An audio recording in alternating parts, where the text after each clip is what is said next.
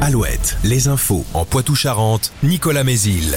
Bonjour à tous. L'enquête sur l'un des grands incendies de forêt de l'été 2022 en Gironde est au point mort, si bien que le procureur adjoint de Bordeaux a requis un non-lieu selon le quotidien Sud-Ouest.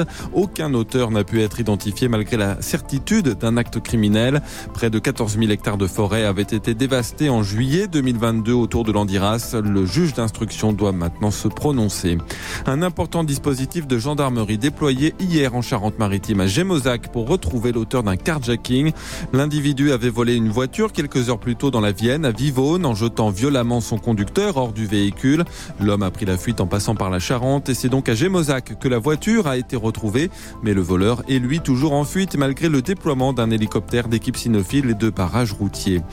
L'affaire Fillon devant la Cour de cassation ce mercredi. Les juges examinent les pourvois de l'ancien Premier ministre, de son épouse et de son ex-suppléant condamné pour des emplois fictifs à l'Assemblée nationale. En appel, François Fillon avait écopé d'un an de prison ferme, sa femme de deux ans avec sursis. La décision sera rendue dans quelques semaines. L'ARCOM, le gendarme de l'audiovisuel et du numérique, remet en jeu aujourd'hui 15 fréquences de la TNT près de 20 ans après son lancement.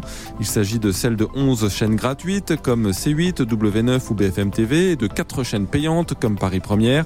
Elles devraient toutes déposer un dossier pour reprendre leurs fréquences en 2025, mais d'autres candidats pourraient aussi faire leur apparition. La réponse de l'ARCOM tombera en fin d'année. Le foot, la finale de la Ligue des Nations féminines. Ce soir, les Françaises affrontent les Espagnols championnes du monde pour leur première finale de leur histoire. C'est à 19h. Chez les hommes, Lyon a souffert mais s'est qualifié pour les demi-finales de la Coupe de France en battant Strasbourg au tir au but hier soir. Ce mercredi, Rouen, club de national, reçoit Valenciennes, formation de Ligue 2.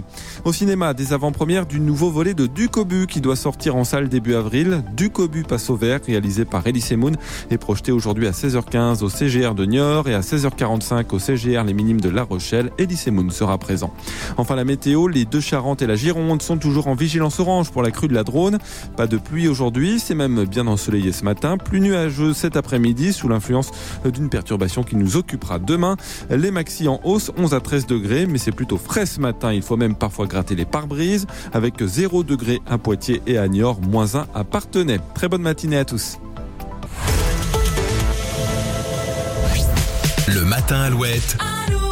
6h10.